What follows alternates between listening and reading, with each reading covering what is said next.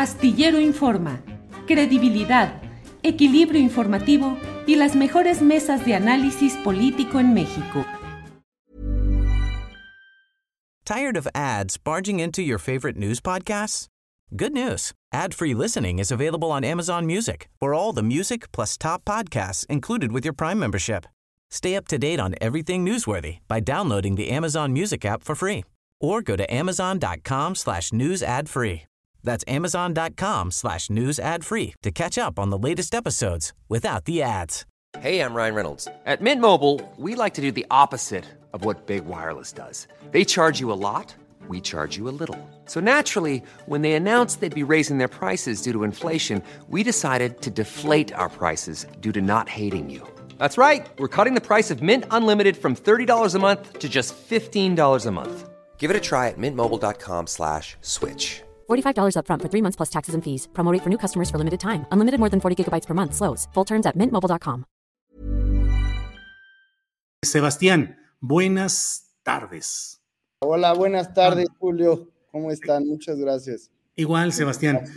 Sebastián, ¿qué puntos rojos críticos han detectado de Morena en los cuales deben centrarse para buscar revertir la situación electoral de 2021 que implicó la pérdida de más de la mitad de las alcaldías en la Ciudad de México? Es decir, mm, te quiero invitar a que reflexionemos o a que nos digas cuál es la estrategia, qué es lo que están haciendo. Ya escuché el anuncio de Mario Delgado sobre una credencialización, pero ¿qué hay más allá de eso? ¿Cómo piensan recuperar esos espacios en la Ciudad de México, Sebastián? Pues mira, Julio, eh, nosotros hicimos un, análisis eh, pues a fondo porque los resultados del 2021 fueron eh, pues muy negativos, como todos lo sabemos, y, uno no puede estar en la autocomplacencia nunca, ¿no? el presidente va bien, la jefa de gobierno ha tenido una alta aprobación, pues hay que saber pues, qué le pasó al partido. Nosotros hemos identificado dos elementos clave. El primero tiene que ver con la unidad. Eh, creo que en 2021 no se hicieron los esfuerzos suficientes para que pues eh, nuestro movimiento es muy plural y muy diverso. Entonces nosotros tenemos que garantizar siempre que quien nos represente en las candidaturas pues eh, sean los mejores, sea gente que representa los mejores valores del movimiento y que además haya inclusión con todos eh, pues con todos los equipos, todos los sectores que, que participan y que simpatizan en la transformación. Entonces, una primera parte tiene que ver con la unidad. Nosotros tenemos que garantizar que se hagan bien las encuestas, que la gente, que quienes aspiran a representar al movimiento, pues eh, no, no sientan que haya dado, dados cargados, que no eh, piensen que, que se está privilegiando a un equipo o a otro, ¿no? Entonces, eso primero, la unidad. sí, Sebastián, ¿me permites ahí? Em, un punto de quiebre fue la alcaldía Cuauhtémoc con Ricardo Monreal, que fue acusado de algunas cosas, y te pregunto, en ese ánimo autocrítico, ¿fue un error postular a Dolores Padierna para alcaldesa de Cuauhtémoc en lugar de darle su lugar a la corriente de Ricardo Monreal? lo cual habría propiciado la llegada de Sandra Cuevas? Morena no puede estar, o sea, en una lógica de corrientes, porque recuperaríamos la, eh, el esquema del PRD que fracasó.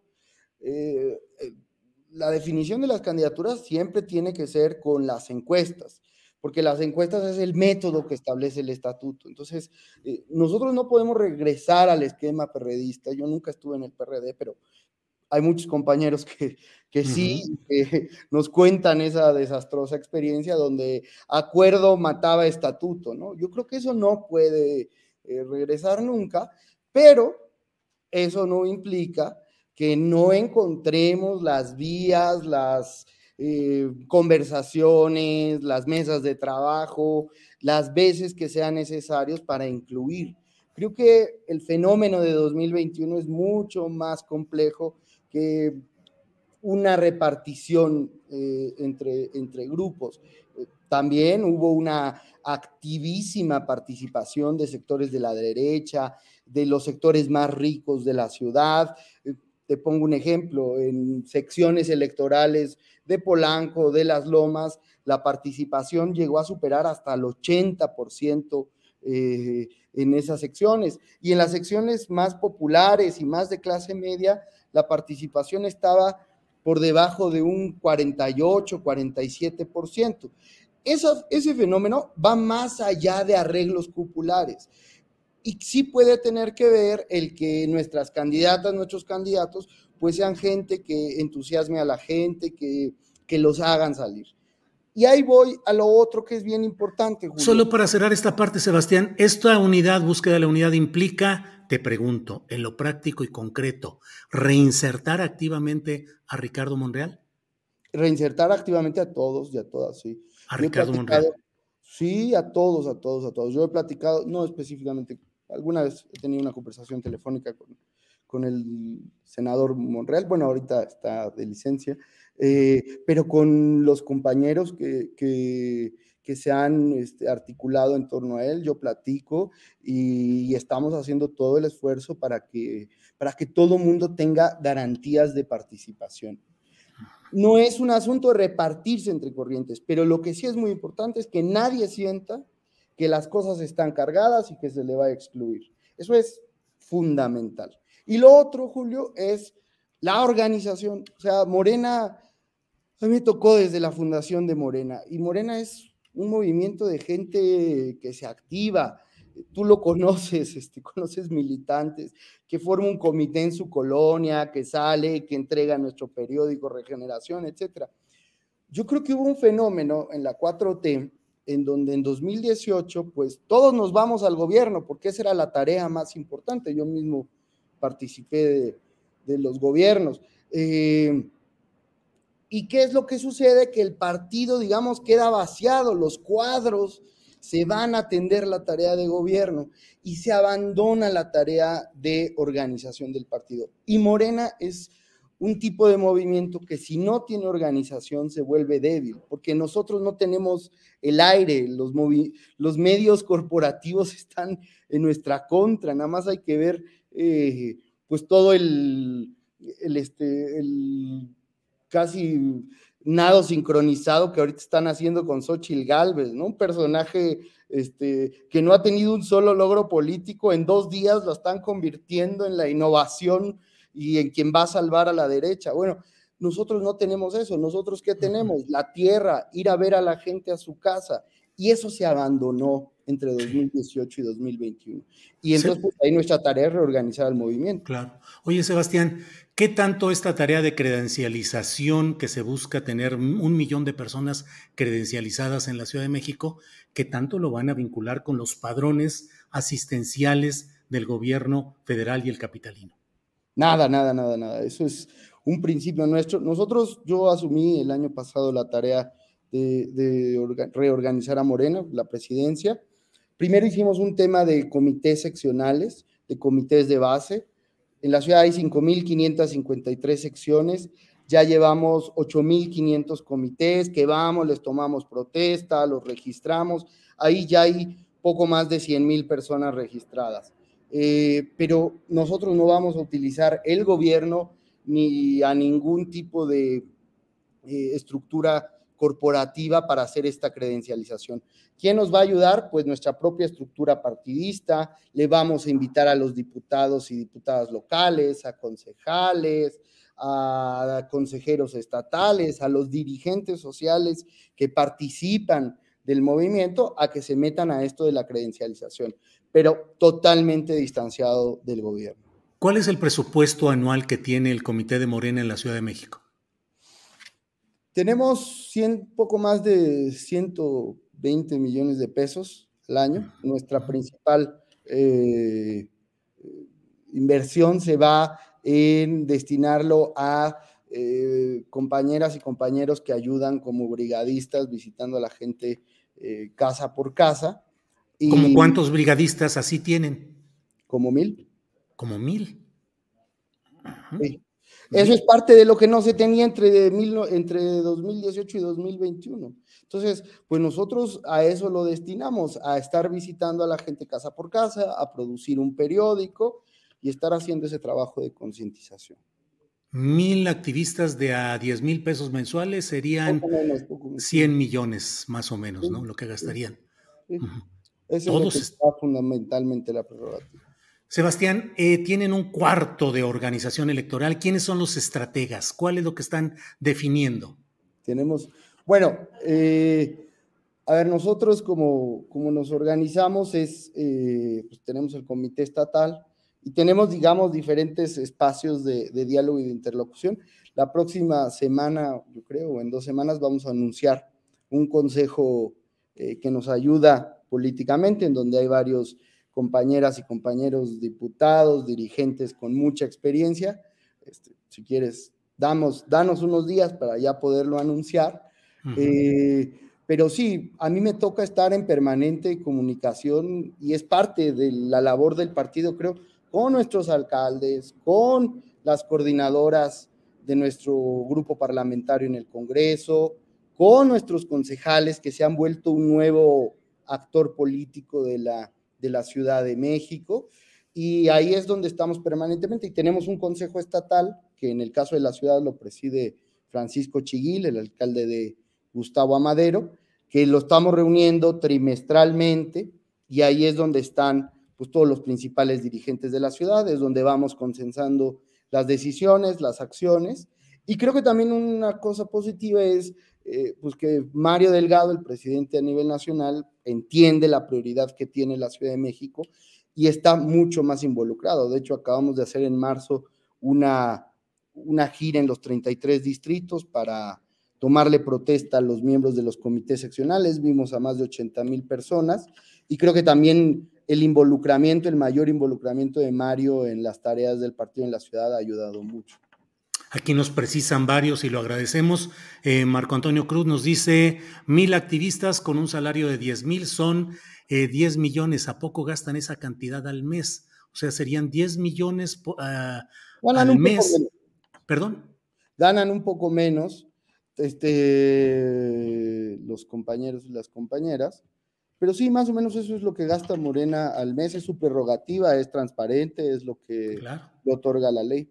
Sí, eh, ahora, Marco Antonio, se necesita una autocrítica muy profunda, porque si no se dan casos como la derrota de Pablo Gómez en Coyoacán frente a un personaje tan peculiar como Gabriel Cuadri, la victoria amplia de Margarita Zavala en una zona que no es propicia para Morena, pero finalmente con una alta votación, la irrupción del caso de Sandra Cuevas y otras, otras alcaldías que se han dado ahí. Pero, ¿qué tan profunda es la autocrítica, Sebastián? No, es profunda. Eh, hey, I'm Ryan Reynolds. Recently, I asked Mint Mobile's legal team if big wireless companies are allowed to raise prices due to inflation. They said yes. And then when I asked if raising prices technically violates those onerous two-year contracts, they said, "What the f*** are you talking about? You insane Hollywood ass." So to recap, we're cutting the price of Mint Unlimited from $30 a month to just $15 a month. Give it a try at mintmobile.com slash switch. $45 up front for three months plus taxes and fees. Promo for new customers for limited time. Unlimited more than 40 gigabytes per month. Slows. Full terms at mintmobile.com. Tired of ads barging into your favorite news podcasts? Good news. Ad-free listening is available on Amazon Music for all the music plus top podcasts included with your Prime membership. Stay up to date on everything newsworthy by downloading the Amazon Music app for free or go to amazon.com slash news ad free. That's amazon.com slash news ad free to catch up on the latest episodes without the ads. Nosotros tenemos, yo, tenemos una responsabilidad histórica.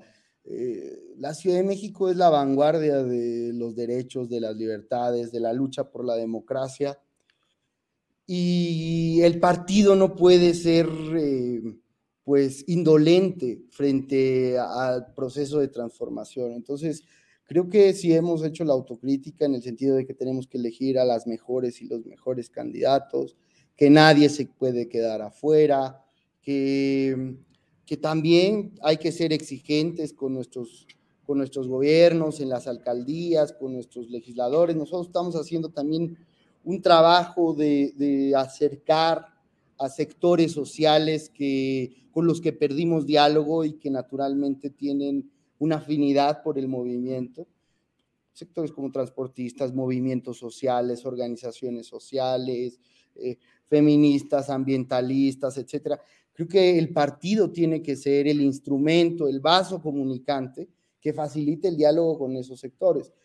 Creo que, siendo autocrítico, pues que, que, fuimos soberbios, ¿no? Eh, el arrastre del presidente es gigante, pero el partido y la organización nunca puede dejar de hacer su trabajo y lo dejamos de hacer en, el primer trienio.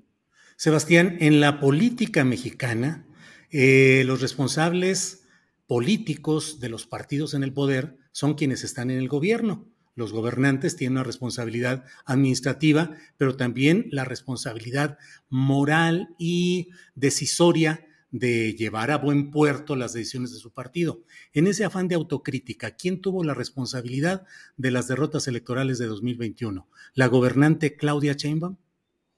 Yo creo que fundamentalmente es el partido quien tiene. ¿Quién lo presidía? Eh, acuérdate que los primeros tres años fueron desastrosos. Bueno, si pregunto porque entonces, si ni siquiera nos acordamos de quién es, ¿cómo lo vamos a, responsabilizar?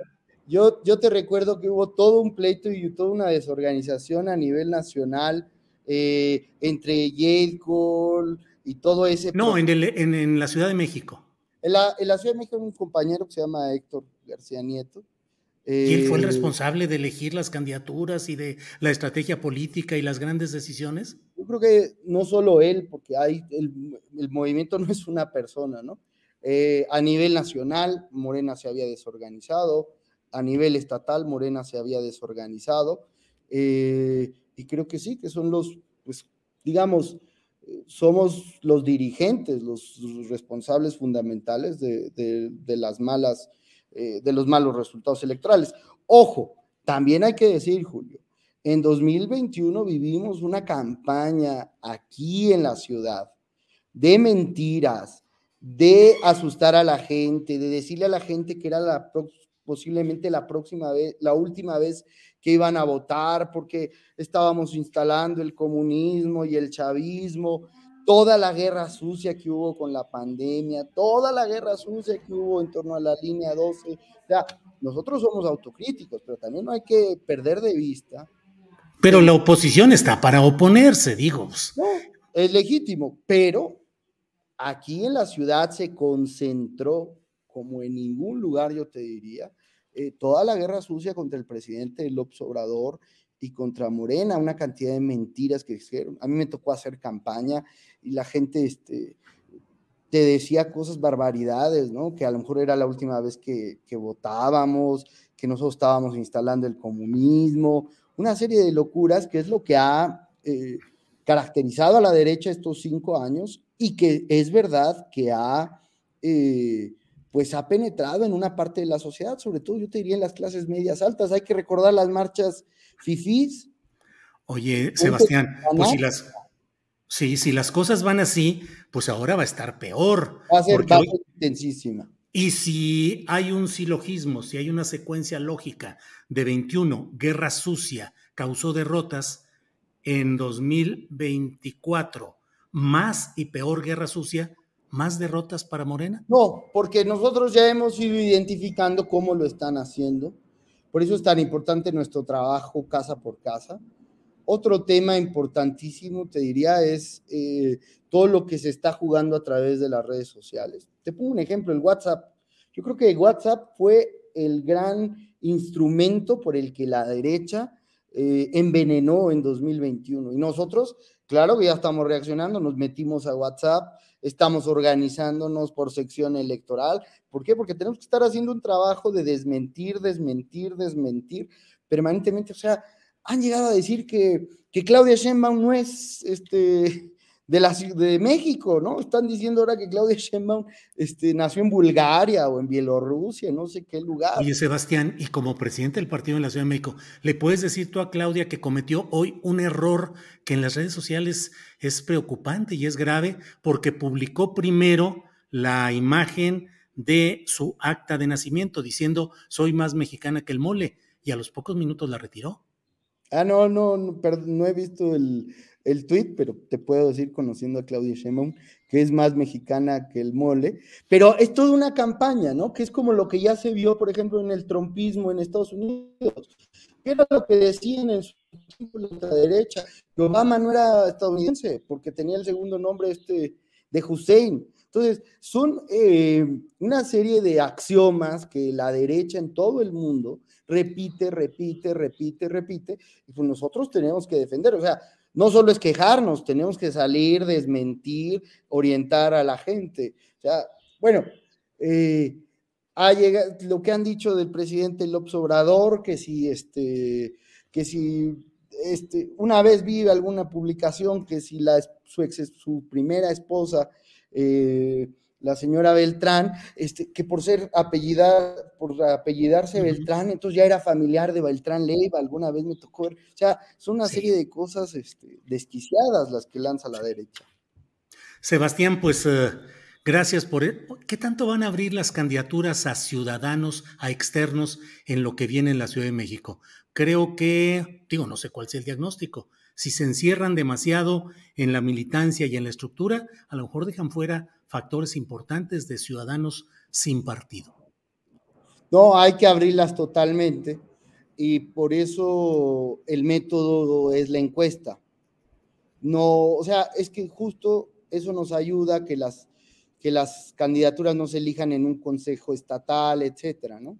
¿Qué porcentaje de externos van a tener? Nosotros no ponemos una cuota, simplemente abrimos todas. Todas están abiertas. O sea, no hay un límite para registrarte a una encuesta, no hay un límite eh, de quién está registrado o no en Morena. Entonces, creo que más bien el esfuerzo va a ser eh, en buscar perfiles y lo estamos haciendo. ¿El eh, estatuto no establece porcentajes para externos? Sí, mitad y mitad, pero se ha hecho, por ejemplo, en 2018 fue mucho más amplio. Este, en 2018 la mayor parte de nuestros candidatos, yo creo, no necesariamente tenían una afiliación partidista. Yo lo que creo es que nosotros tenemos que buscar a los mejores. Militen, ¿qué creo que sí es lo fundamental? La honestidad, porque puede ser alguien muy conocido, pero pues por malas prácticas, ¿no? Eh, y lo siguiente, que tenga reconocimiento social. O sea, pues un candidato o una candidata alcaldesa, alcalde, eh, a lo mejor hay compañeros del movimiento que han sido, que lo han construido, que son militantes, pero hay una persona que es de la sociedad, este, de la cultura, de la academia, etcétera, y nos puede representar mucho mejor. Eso estamos buscando. Muy bien. Bueno, pues estamos atentos a lo que vaya sucediendo. Sebastián, te agradezco esta oportunidad de una plática concertada con ánimo informativo, de explicar cuáles son los razonamientos y cómo está funcionando eh, la lógica política de Morena en la Ciudad de México. Gracias, Sebastián. Te agradezco, mucho, Julio, y un saludo a todo tu auditorio, porque además este, es muy visto este espacio, así que nos permite llegar a mucha gente. Un abrazo. Qué bueno, Sebastián. Gracias. Hasta luego. Tired of ads barging into your favorite news podcasts? Good news. Ad-free listening is available on Amazon Music for all the music plus top podcasts included with your Prime membership. Stay up to date on everything newsworthy by downloading the Amazon Music app for free or go to amazon.com slash news ad free. That's amazon.com slash news ad free to catch up on the latest episodes without the ads. ¿No te encantaría tener 100 dólares extra en tu bolsillo? Haz que un experto bilingüe de TurboTax declare tus impuestos para el 31 de marzo y obtén 100 dólares de vuelta al instante. Porque no importa cuáles hayan sido tus logros del año pasado, TurboTax hace que cuenten. Obtén 100 dólares de vuelta y tus impuestos con 100% de precisión, solo con Intuit TurboTax. Debes declarar para el 31 de marzo. Crédito solo aplicable al costo de la presentación federal con TurboTax Full Service. Oferta sujeta a cambios o cancelación en cualquier momento. Para que te enteres del próximo noticiero, suscríbete y dale follow en Apple, Spotify, Amazon Music, Google o donde sea que escuches podcast. Te invitamos a visitar nuestra página julioastillero.com.